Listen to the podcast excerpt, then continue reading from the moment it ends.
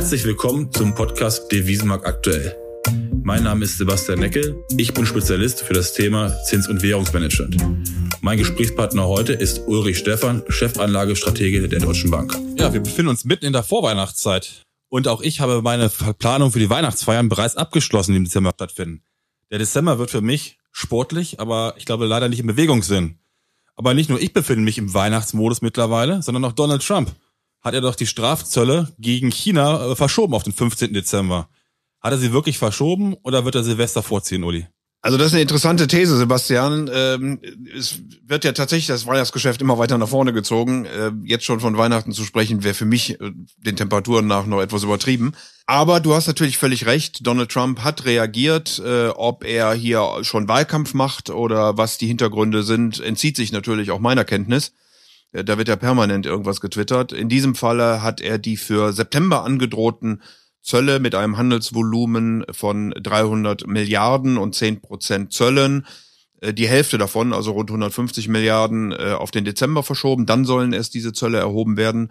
Am 15. Äh, Dezember, das ermöglicht den Amerikanern ihr Weihnachtsgeschäft zu machen, denn rein zufällig sind die Produktgattungen, die hier betroffen sind von dieser Verschiebung, das, was Amerikaner gerne zu Weihnachten äh, kaufen und verschenken, nämlich äh, Konsumelektronik, Kleidung und so weiter und so fort. Also da hat es, glaube ich, schon einen gewissen Zusammenhang mit dem Wahlkampf. Stichwort Rezession in den USA kommt ja auch mal wieder auf, auf den Tisch. Wir haben letzte Woche gesehen, die, zehn, äh, die zehnjährigen Zinsen sind äh, unterhalb der zweijährigen Zinsen gewesen. Haben wir wirklich schon die Vorbote einer Rezession in den USA? Ich meine, der Arbeitsmarkt scheint doch immer noch relativ robust zu sein. Die wirtschaftlichen Zahlen sind jetzt auch nicht so verkehrt gewesen. Ja, ich glaube, die amerikanische Notenbank ist tatsächlich ein Stück weit äh, in der Zwickmühle. Die Fundamentaldaten sind gar nicht so schlecht. Äh, wir haben nach wie vor einen Konsumenten. Da waren sogar die Zahlen etwas besser bei den Einzelhandlern.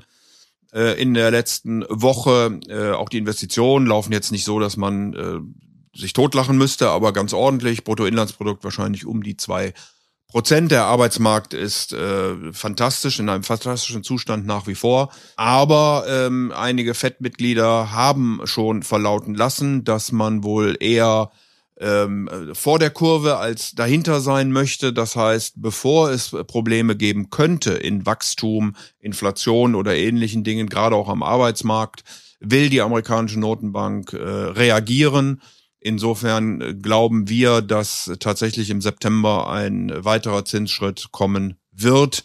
Ein Stück weit in vorauseilendem Gehorsam. Ich glaube nicht gegenüber Donald Trump und seinen Forderungen, aber eben mit der Befürchtung, dass sich die Wirtschaft dann doch aufgrund der Handelsstreitigkeiten etc. weiter abkühlen könnte. Ich habe letzte Woche einen Kunden besucht, ähm, der mit Kanada Geschäft macht. Er hat gesagt, vielleicht können wir auch mal ein paar Worte über Kanada sagen. Äh, ist ja doch mit äh, relativ stark von den USA abhängig, also exportieren ist der größte ähm, Partner, äh, sind die USA für, für Kanada. Ähm, jetzt haben sie natürlich gewisse politische Unruhen auch gehabt. Wie siehst du Kanada momentan?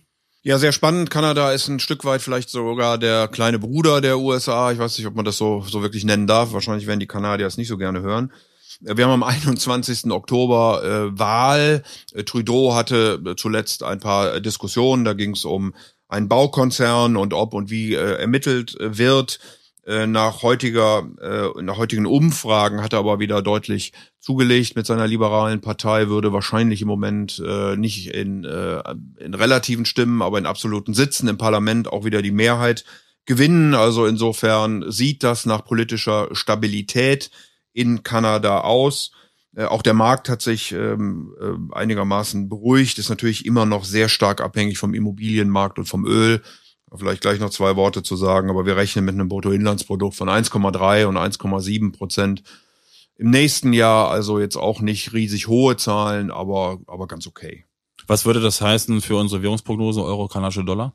Ja, wir erwarten, dass äh, die kanadische ähm, Zentralbank eher nochmal einen Schritt nach unten machen wird. Ähm, das liegt daran, dass der Immobilienmarkt ein Stück weit korrigiert hatte.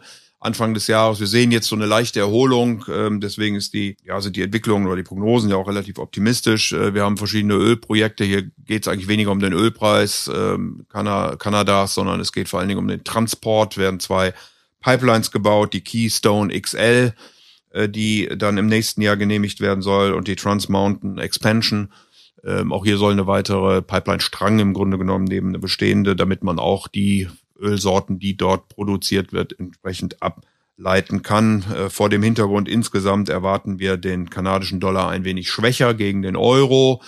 Äh, so fünf sechs Prozent. Äh, da muss man aber dann berücksichtigen, wenn man es cross rechnet gegen den Dollar, dass wir eben auch den Dollar ein wenig schwächer sehen gegen den, über dem Euro und dann relativiert sich diese ganze Abwertung schon wieder ein Stück weit. Es sind ja nun diverse Volkswirtschaften auch vom Öl und auch von Ölpreisen abhängig. Ähm, wie siehst du die Entwicklung des Ölpreises in den nächsten Monaten? Ja, wir glauben, dass der Ölpreis, ähm, also er hat ja, wir haben ja insgesamt an den Märkten äh, Hoffnung gesehen und damit auch Risk on. Also äh, Anleger sind mutiger geworden im ersten Quartal. Das Ganze wurde dann mehr oder weniger jäh äh, unterbrochen im Mai durch die neuen Zolldrohungen von äh, Amerika. Äh, ich glaube, dass die, dass die Notenbanken einen gewissen kommunikativen Fehler gemacht haben äh, vom Juni in den Juli hinein. Also im Juni hat man sehr stark darauf argumentiert, die Zinsen weiter senken zu wollen, die Bilanzen nicht abzuschmelzen, möglicherweise sogar Kaufprogramme wieder neu zu starten.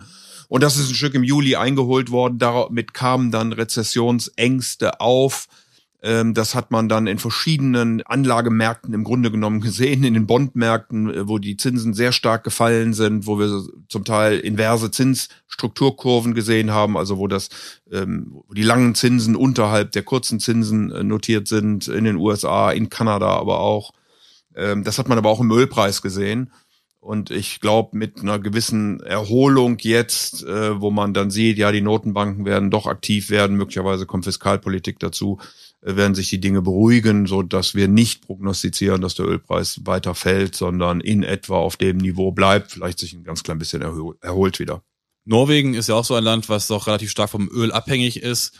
Das Wirtschaftswachstum scheint ja relativ robust zu sein. Jetzt hattest du die Ölpreisentwicklung auch schon angesprochen. Ist der Ölpreis letztlich der Treiber dafür, dass letztlich die norwegische Krone gegenüber dem Euro nicht an Wert gewinnt, sondern eher schwächer wird? Ja, ich glaube, das ist so. Also wenn man sich äh, die beiden Entwicklungen äh, gegeneinander anguckt und das auch über einen längeren Horizont, dann läuft die norwegische Krone schon sehr stark mit äh, dem Ölpreis und weniger mit anderen Entwicklungen. Wir hatten mal eine kurze Abkopplung 2018, als ähm, die norwegische Krone mehr Richtung Immobilienmarkt geguckt hatte, weil sich dort die Preise ähm, abgeschwächt hatten. Das war offensichtlich überraschend. Äh, seitdem geht's aber doch wieder deutlich stärker mit dem Ölpreis und eben auch das, was ich vorhin beschrieben habe, Richtung Kanada beziehungsweise allgemein Ölpreis. Äh, wir sahen im ersten Quartal eine Erholung des Ölpreises des äh, norwegisch der norwegischen Krone äh, und seit April geht's dann runter und dann eben vom äh, oder im Juli mit diesen äh, mit dieser Kommunikation der Notenbank noch mal deutlich stärker. Äh, wir erwarten hier ähm, nach vorne gerichtet einen leichten äh, eine leichte Aufwertung des äh, der norwegischen Krone. Ja, Norwegen ist äh, eines der ganz wenigen Länder, ähm, was überhaupt über Zinserhöhungen nachdenkt. Äh, ganz nebenbei, da war eine Zahl, die ist mir irgendwie besonders prägnant aufgefallen. Es sind nämlich seit der Finanzkrise 750 Zinssenkungen vollzogen, vollzogen worden. Also das muss man sich mal vorstellen, in äh, verschiedenen Ländern in dieser Welt. Norwegen ist eines der ganz wenigen, was dann mal die Zinsen angehoben hat. Äh, das erwarten wir eben, äh, oder das hat ja schon stattgefunden und da erwarten wir einen zweiten Schritt dann in diesem Jahr und deswegen könnte eben auch der, die norwegische Krone dann ein Stück weit nach oben tendieren. Es ist ja auch in Europa viel Bewegung drin. Ähm, am Wochenende haben meine Kinder dieses Spiel gespielt, eins, zwei oder drei, letzte Chance vorbei. Italien hat ja wirklich jetzt Entwicklung wieder aufgenommen, Fahrt aufgenommen. Wie siehst du das momentan? Wird es Neuwahlen geben oder gibt es eine neue Koalition? Naja, wenn ich in den Kopf von äh, Sergio Mattarella gucken könnte, dann äh, könnte ich dir darauf eine präzise Antwort geben. Es gab gestern schon ziemlich heftige Diskussionen, äh, Schreiereien im, ähm, im Senat Italiens. Äh, der Ministerpräsident Conte ist ja zurückgetreten. Ähm, Mattarella ist jetzt äh, wirklich am Zuge, muss sagen, ob er eine oder wen er beauftragt, eine neue Regierung zu bilden äh, oder ob er eine technokratische Regierung einsetzt. Ähm, es gibt aber offensichtlich schon Gespräche zwischen der PD, also den Sozialdemokraten mit Matteo Renzi, der der Vorgänger äh, gewesen ist, äh, und den Fünf Sternen. Man darf dabei nicht vergessen, dass äh, Salvini zwar in derzeitigen Umfragen sehr deutlich führt, aber im Parlament eben gar keine Mehrheit hat, sondern im äh, Unterhaus heute schon, wenn sie denn zusammenkommen würden, die Sozialdemokraten und die Fünf Sterne, eine Mehrheit bilden können. Im Senat wären sie wohl noch auf die Unabhängigen angewiesen. Vielleicht kann man die überzeugen und dann könnte Italien eine neue Regierung gebildet werden ohne Neuwahlen. Ich glaube, dass der Kapitalmarkt ein Stück weit darauf äh, spekuliert, denn gestern sind beispielsweise die Zinsen bzw. die Renditen italienischer Staatsanleihen nochmal deutlich äh, nach unten tendiert äh, mit dieser Entwicklung, dass man sieht, dass ein, ein Euro-kritischer, ich will es mal so rum ausdrücken, Salvini äh, sich möglicherweise verspekuliert hat und dann doch nicht der nächste Ministerpräsident Italiens werden wird. Im ersten Quartal diesen Jahres ist ja die deutsche Volkswirtschaft noch um 0,4 Prozent leicht gewachsen. Jetzt im zweiten Quartal sind wir bei 0, sind wir um 0,1 Prozent geschrumpft. Ist das das letzte Zeichen, was sozusagen die EZB jetzt wirklich benötigt, um jetzt aggressiv mit geldpolitischen Maßnahmen äh, vorzutreten? Also Mario Draghi hatte ja im Juni ähm, gesagt, wenn sich die Situation nicht bessert, also nicht nur, wenn sie nicht gleich bleibt, sondern wenn sie sich nicht bessert, dann würde äh, die EZB die Zinsen senken müssen und sogar ein weiteres Kaufprogramm starten. Äh, nochmal, er hat das im Juli ein bisschen zurückgerudert. Ich äh, gehe schon davon aus, dass die EZB hier äh, einschreiten wird und dass sie im September äh, die Zinsen senken wird, äh, den Einlagesinn äh, Zins. Äh, man muss noch mal sehen, ob das mit einer Staffelung äh, geschieht, um das, äh, die Finanzbranche nicht weiter zu schädigen. Äh, möglicherweise wird auch ein Kaufprogramm für Staatsanleihen, Unternehmensanleihen äh, gestartet. Also das würde ich schon glauben. Deutschland wird möglicherweise nicht nur im zweiten, sondern auch im dritten Quartal negativ sein. Es ist eine sehr offene Volkswirtschaft. Ähm, das heißt, der Anteil unserer, äh, der Anteil der Importe an unseren Exporten hat stark zugenommen in den letzten Jahren von irgendwie gut 20 auf fast 50 Prozent. Äh, wir sind eben sehr abhängig von der Weltkonjunktur, vom Welthandel. Wenn das jetzt mit äh, Trump und Handelsdiskussionen in Frage gestellt ist, wenn wir dazu hausgemachte Themen haben, ähm, Energiewende, Automobile etc., dann, dann ähm, reagiert die Volkswirtschaft natürlich darauf und, und das nicht positiv. Wie gesagt, vor dem Hintergrund die Stimmungsindikatoren ausgesprochen schlecht in der europäischen äh, Währungsunion, aber auch in Deutschland gehe ich davon aus, dass die EZB reagieren wird. Ich würde gerne noch mal mit dir über China sprechen. Ich meine, in den nächsten Jahren möchte ja positiven Aufschwung weiterhin zeigen unterstützen die Chinesen letztlich die Neuwahl von Donald Trump nächstes Jahr, indem sie sich immer noch relativ zurückhaltend zeigen gegenüber den Sanktionen oder den Zöllen, sagen wir mal so, die Trump ausgerufen hat? Also China hat immer wieder betont, dass sie kein, keine Eskalation des äh, Streites will. Daran kann China ja auch gar nicht gelegen sein. China ist ja einer der ganz, ganz großen äh, Profiteure der Globalisierung, äh, des Welthandels ähm, und deswegen kann China gar kein Interesse haben das alles äh, zu beschädigen. Und ähm, China hat gesagt, dass man äh, unter auch WTO-Bedingungen, man ist ja 2000 in die, äh, in die Welthandelsorganisation eingetreten, äh, Sektoren schützen darf, sie aber sukzessive öffnet. Ich glaube, China ist dazu bereit. Da wünschten sich sicherlich äh, viele intensivere Maßnahmen. Ich glaube, dass der Streit mit den USA eher um geistiges Eigentum, um Technologie und ähnliche Dinge ge geht.